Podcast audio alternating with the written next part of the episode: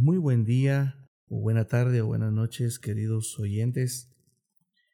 Les saludamos nuevamente en este nuevo capítulo número 4, que llevará como tema el egoísmo después de la muerte o el amor, que lo encontramos en las Sagradas Escrituras, en el libro de San Lucas, capítulo 16, y en los versos 16 al 31. Y no olvide encontrarnos en nuestras redes sociales que nos encuentran como Iglesia Libertando a los Cautivos. Quisiéramos tocar este tema, eh, no sin antes pedirle al Señor que nos ayude a poder considerarlo y esperamos que siga siendo de gran trascendencia y de bendición a todos nuestros oyentes. Oramos, Señor, te damos gracias, te bendecimos en el nombre de Jesús, queremos orar en tu nombre, queremos pedirte, Señor, Espíritu Santo glorioso, que puedas descender a este lugar y que nos llenes de tu presencia, Señor, y que trascienda esa presencia a todos nuestros amigos, oyentes, hermanos que nos escuchan. Queremos pedirte en el nombre de Jesús, que esta palabra pueda trascender, que esta palabra pueda romper barreras, que esta palabra pueda sanar los corazones, las mentes y los espíritus antes de tiempo. Te lo pedimos con todo nuestro corazón, en el nombre del Padre y del Hijo y del Espíritu Santo. Pues nuestros queridos hermanos, amigos y oyentes, acerca del tema que queremos eh, compartir con ustedes, queremos darle lectura a la palabra del Señor en este día. En San Lucas capítulo 16, de los versos 19 al 31. Dice así, en el nombre del Padre, y del Hijo, y del Espíritu Santo.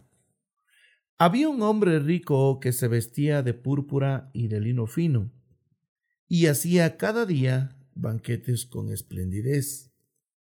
Había también un mendigo llamado Lázaro, que estaba echado a la puerta de aquel lleno de llagas, y ansiaba saciarse de las migajas que caían de la mesa del rico, y aun los perros venían y le lamían las llagas.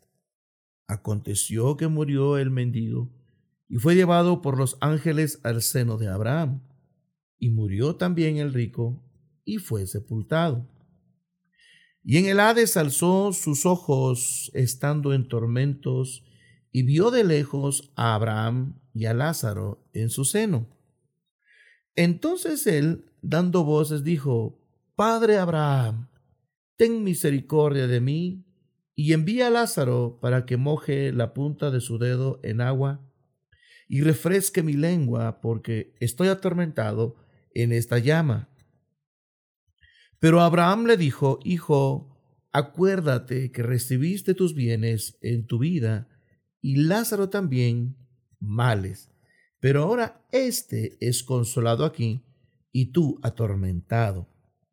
Además de todo esto, una gran cima está puesta entre nosotros y vosotros, de manera que los que quisieren pasar de aquí a vosotros no pueden, ni de allá para acá. Entonces te ruego, le dijo, Padre, que le envíes a la casa de mi padre, porque tengo cinco hermanos, para que les testifique, a fin de que no vengan ellos también a este lugar de tormento. Y Abraham le dijo, A Moisés y a los profetas tienen, óiganlos. Él entonces dijo, No, padre Abraham, pero si alguno fuere a ellos de entre los muertos, se arrepentirán. Mas Abraham le dijo, si no oyen a Moisés y a los profetas, tampoco se persuadirán, aunque alguno se levante entre los muertos. Podemos ver y oír, mi querido hermano y amigo, que aquí encontramos una historia donde dos personas se conocieron en la vida real, pero también pudieron verse el uno al otro cuando ya habían muerto físicamente. Aquí encontramos una historia muy preciosa, muy reveladora, que esperamos en el Señor que pueda ser para luz de aquellas personas que piensan que cuando alguien deja de existir en, esta tierra, pues todo se olvida, se queda en suspenso, eh, se olvida todo, no hay conocimiento, no hay ni siquiera idea de lo que puedan estar viviendo. A la luz de la palabra del Señor hemos leído y vamos a considerar y vamos a anular este pensamiento acerca de aquellos que ya duermen sin el Señor o con el Señor. Habla y está hablando de que surge un evento eh, incambiable, un evento que no tiene solución, un evento que no tiene respuesta en el sentido eh, equivocado, es decir, que alguien muere y todo se acabó. No. Vemos a la luz de la palabra del Señor que existe la vida, solo que aquí es donde nosotros venimos a darnos cuenta, mi querido hermano, amigo y oyente, que si hay vida después de la muerte física, solo que en condenación o en vida eterna. Ahora, dice el verso 19 que había un hombre rico que se vestía de púrpura y de lino fino y hacía cada día banquete con esplendidez. Podemos notar, hermano, que pueden haber personas que pueden llegar a tener muchas bendiciones en esta tierra, pero son personas que no van a buscar al Señor, son personas que se van a alejar del Señor. Recuérdese, mi querido hermano, que las riquezas vienen de diferente manera, porque lo buscan las personas por medio de pactos, por medio de ritos, ¿verdad? Y otras que se esfuerzan para hacer sus riquezas. Sin embargo, por los dos lados encontramos que el ser humano eh, empieza a cambiar. La palabra dice que este hombre se vestía de una manera increíble, de una, con ropas finas, espléndidas, y hacía banquete cada día con esplendidez. Notemos que su dinero tenía un rumbo diferente a lo que se hubiera deseado en aquel entonces, ¿verdad? Pudiese haber sido para apoyo ministerial, sin embargo, nunca se pensó cuando se tenía la oportunidad de hacerlo en vida. El verso 20 dice, había un mendigo llamado Lázaro, que estaba echado a la puerta de aquel lleno de llagas. Aquí encontramos, a diferencia de un hombre rico, un hombre pobre. Y era tan pobre, querido hermano, que no tenía nada. Y aparte de eso, estaba enfermo. Y aparte de eso, había llegado ya a tener llagas. Note, mi querido hermano, que no solamente estaba eh, en un, eh, eh, en un ambiente de pobreza, sino que también estaba enfermo y hasta con llagas. Podemos decir que se le estaba pudriendo su piel. No había nada, hermano, no había nada en él que tuviera sentido, pero dentro de él sí había una luz, había una esperanza. Él creía que cuando él descansara llegaría a un lugar de, paz, un lugar de bendición. Él creyó. La necesidad de creer ahora nos traslada de un lugar hacia otro. Entonces, notemos en el verso 21, dice que el pobre ansiaba saciarse de las migajas que caían de la mesa del rico, y aún los perros venían y le lamían las llagas. Recuerdes, hermano, que si lo traemos a nuestro tiempo, vamos a encontrar que se van a pasar grandes necesidades en esta tierra. Y va a haber gente que lo va a ver, pero no van a apoyar. Va a haber gente que va a poder ayudar, pero no lo van a poder hacer. Incluso los perros aquí hablan de las personas que hacen mucho más daño a la vida física. en el sentido figurado, que los perros venían y le lamían las llagas, van a haber personas que aún viendo la gran necesidad, eh, digamos, el tormento, la enfermedad, la angustia, no van a ayudar. Aunque tengan el poderío, no lo van a hacer, ¿verdad? Entonces, lejos de eso, van a venir personas que aún así seguirán haciendo daño. Pero este hombre mantenía algo en su corazón, a pesar de que ansiaba saciarse solamente de las migajas que caían de la mesa del rico, de todos los banquetes que hacía con esplendidez, también veía que venían los perros y le lamían las llagas. Era otro dolor, otra vergüenza más eh, a su vida física, un dolor que él no podía evitar. Ahora, en el verso 22 dice que aconteció que murió el mendigo. Mire mi hermano, note que aquí él deja de sufrir en la vida física e inmediatamente dice, fue llevado por los ángeles al seno de Abraham. Y murió también el rico y fue sepultado. Pero veamos que aconteció que murió el mendigo y fue llevado por los ángeles al seno de Abraham. ¿Cómo explicamos esto? Cuando alguien en esta tierra viene y acepta a Cristo en su corazón, automáticamente surge en él una nueva vida, algo que lo traslada de la maldición a la bendición, de la oscuridad a la luz y de la maldición a la bendición. Por eso dice que fue llevado por los ángeles porque el Señor ha prometido salvar nuestra alma y llevarla al seno de Abraham. El seno de Abraham representa el paraíso, un lugar de descanso, un lugar donde no es tormento, un lugar donde no hay más dolor, más angustia, más desesperación, más tormento.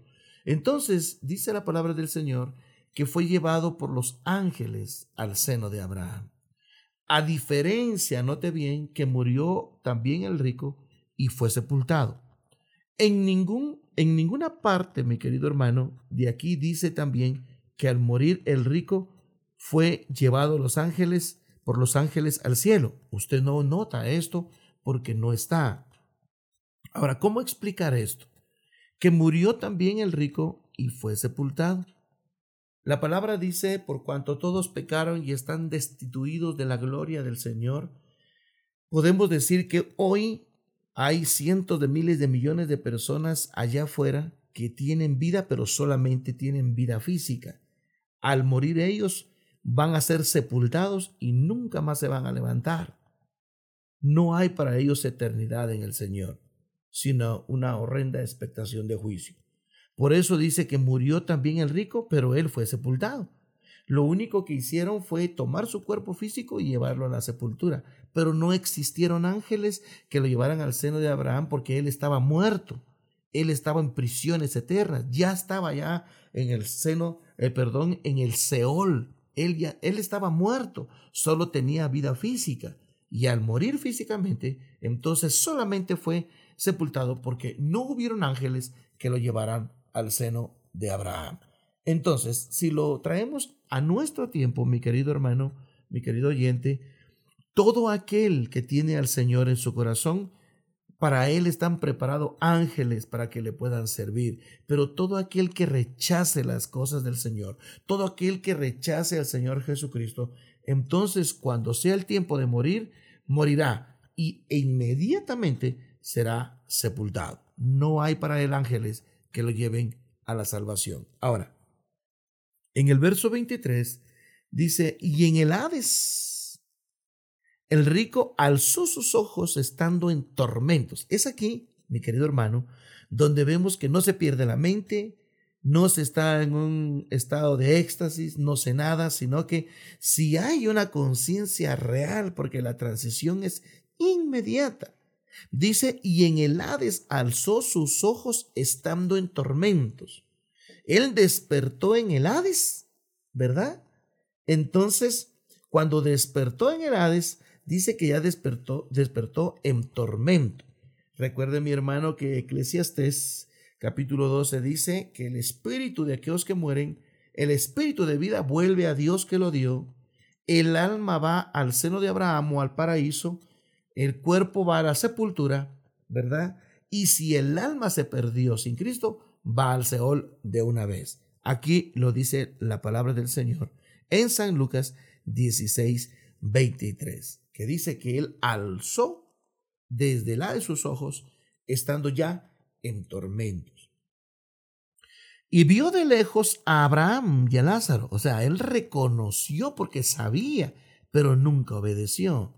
Hay una gran diferencia entre oír y saber y obedecer y vivir para el Señor. Dice que él allí en tormentos vio de lejos a Abraham y a Lázaro en su seno. Los reconoció principalmente a Lázaro que era el que estaba echado a la puerta de su casa a quien no le dio comida, sino que aún las migajas era lo único que él comía. El verso 24 dice, entonces él, dando voces, dijo, Padre Abraham, ten misericordia de mí, y envía a Lázaro para que moje la punta de su dedo en agua y refresque mi lengua, porque estoy atormentado en esta llama. Recuérdese, mi querido hermano, que se nos ha predicado que nosotros tenemos una, una salvación tan grande, una salvación tan hermosa. De nosotros se ha tenido misericordia y esa misericordia la ha tenido Dios de nosotros. Entonces, el que abandona las cosas del Señor, el que busca otro camino, su propia misericordia abandona. Por eso dice, ten misericordia. Ya no se podía. El lugar a donde había ido él, ya no se podía hacer nada. Por muy misericordioso que pudiera ser el Señor, no se podía. Dice él, ten misericordia de mí. La tuvieron antes. Cuando él estuvo vivo, hubiera aprovechado el tiempo, mas nunca escuchó, nunca oyó. Y entonces dice, envía a Lázaro para que moje la punta de su dedo en agua y refresque mi lengua porque estoy atormentado en esta llama. Recuerde, mi querido hermano, que no solamente es estar muerto y estar en prisiones oscuras, sino que ya es una llama de fuego, ya está dentro o en medio de las llamas de fuego, porque él estaba atormentado ya y quería, él quería ser saciado. Y él pidió que Lázaro mojara la punta de su dedo en agua para que le refrescara su lengua, tan solo su lengua.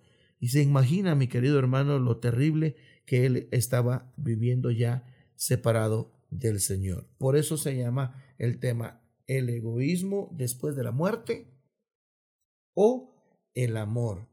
Queremos compartir con usted acerca de un verso que encontramos en la palabra del Señor y queremos ir a Hebreos capítulo 12, verso 15. Dice, mirad bien, no sea que alguno deje de alcanzar la gracia de Dios, que brotando alguna raíz de amargura os estorbe y por ella muchos sean contaminados. Entonces dice, mirad bien, en vida, en vida se mira bien, no sea que alguno deje de alcanzar la gracia de Dios. O sea, ¿qué gracia? La gracia de la salvación.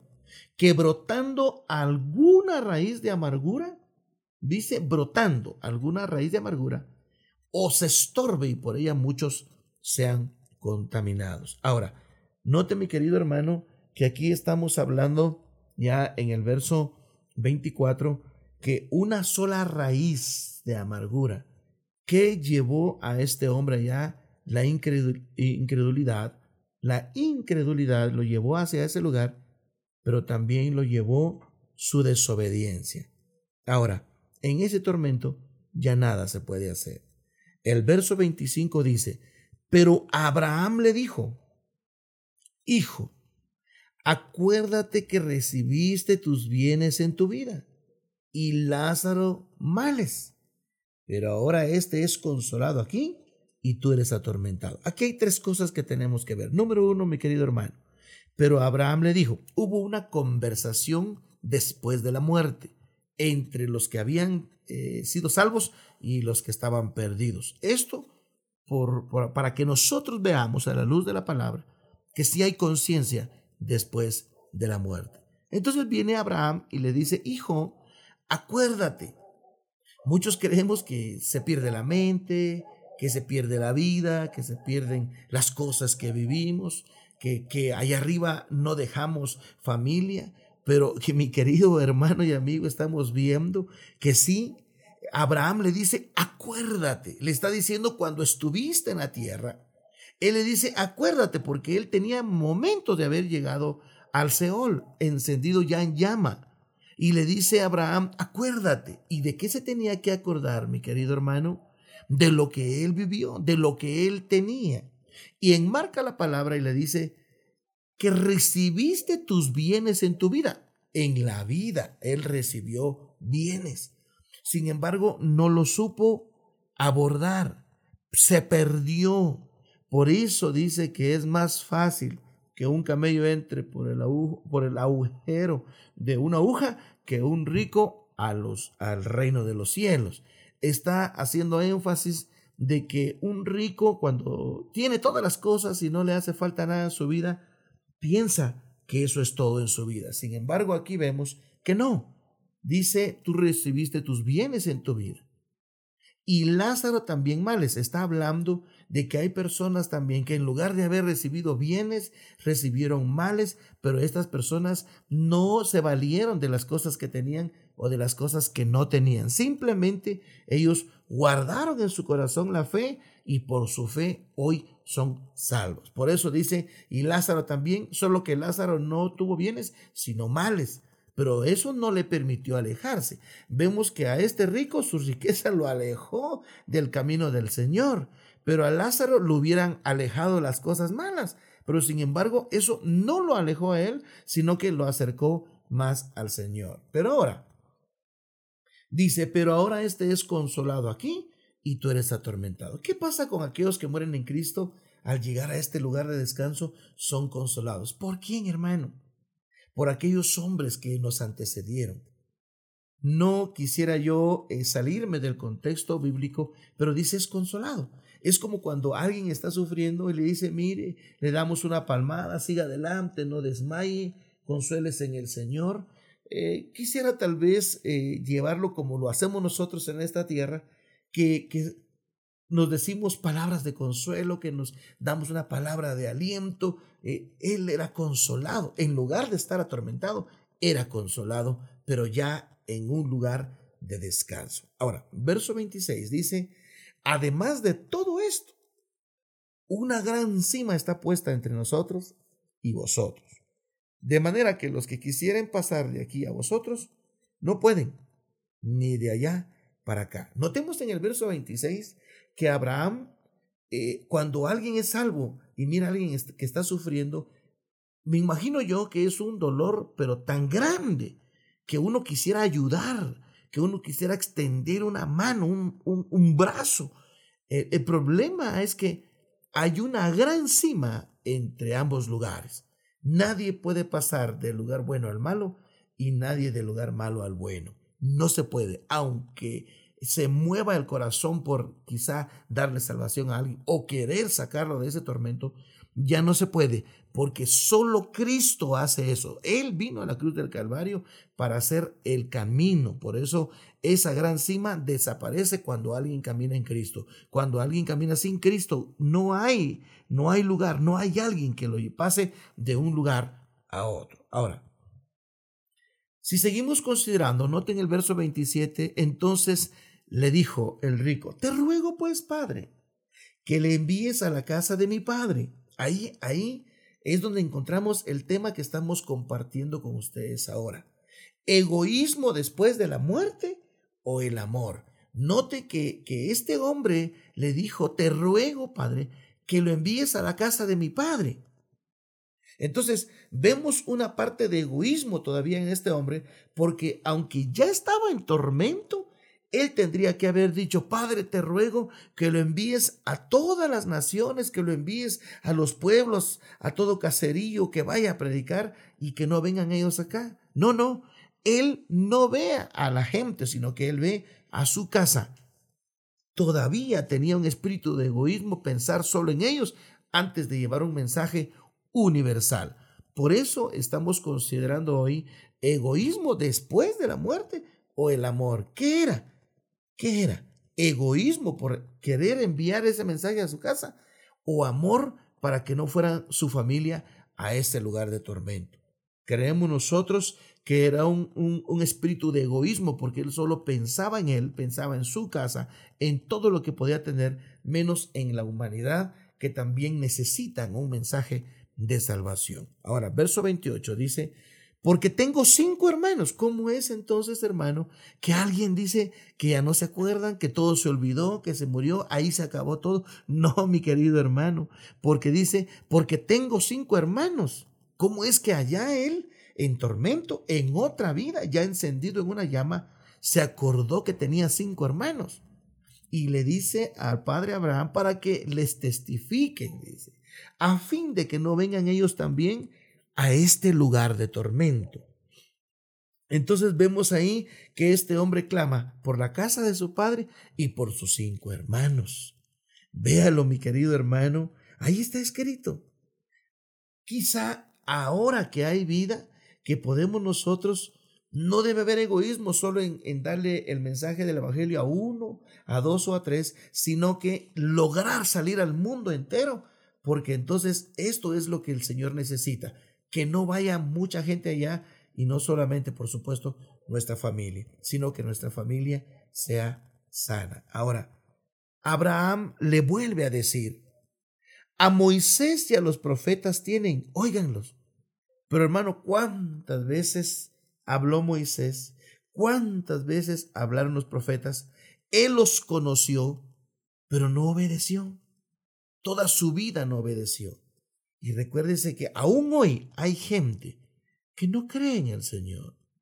Aún hoy hay gente que no entendió las palabras de Moisés, que no obedeció la palabra de los profetas, que no le obedece al Espíritu Santo y mucho menos al Señor Jesucristo. Hay cientos de miles de religiones que se apartan cada día del Señor, cuando en realidad si usted le pregunta a alguien quién murió en la cruz del Calvario, usted debe saber que Jesucristo, el gran Hijo de Dios, pagó el precio. Por eso dice su palabra, y, cito eh, eh, eh, la palabra del Señor, dice en San Juan 3:16, que todo aquel que en él creyere no se pierda, mas tenga vida eterna. El que cree es necesario creer. Y para ir finalizando, en el verso 30, mi querido hermano, él entonces dijo, el rico, no padre Abraham, pero si alguno fuera ellos de entre los muertos, se arrepentirán. ¿Verdad? Primero él pidió que fuera Lázaro. Luego Moisés le dice que ahí están los profetas y ahí está Moisés. Y luego él vuelve otra vez a porferir palabra y le dice, pero si alguien se levanta de entre los muertos, se arrepentirán. Era imposible que alguien se levantara, ¿verdad? Para que los que estaban muertos pudiesen levantarse solamente por ellos, por un capricho, por, por un gusto. No, es por obediencia en el tiempo de la vida que se debe acercar al Señor. No podemos hacer esto, no podemos echar mano de cosas que no se han hecho. Y por supuesto, en ese entonces le dijo Moisés que no. Su respuesta está en el verso 31, mi querido hermano, amigo y oyente, y con esto terminamos. Dice, mas Abraham le dijo, si no oyen, en este tiempo sería, si no oyeron a Moisés, por los cuales se hicieron grandes prodigios y maravillas, si no oyeron a los profetas, que por medio de los profetas se profetizó del gran Hijo de Dios, el Hijo de David, del linaje de David, el que murió en la cruz del Calvario. Dice Abraham, tampoco se persuadirán, aunque alguno se levantare de los muertos. ¿Sabe por qué? ¿Por qué le responde Abraham esto? Porque nadie de los que había muerto era más que Moisés, eran más que los profetas y por supuesto nunca nadie más iba a ser mayor que el Señor Jesucristo. Por eso le dice, pues no tiene sentido. No tiene sentido porque no hay alguien con más valor que Moisés, no había alguien con más valor que los profetas y mucho menos iba a haber alguien que valiera más que Cristo, ¿verdad, mi hermano?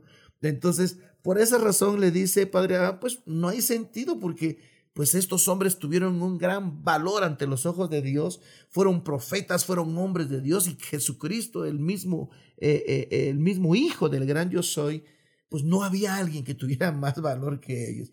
Por eso no podría hacerse eso también, porque no les creerían, porque si a estos grandes hombres no les creyeron, y aún hoy tampoco a Cristo, ¿a quién le van a creer, hermano? Si no existe nadie más.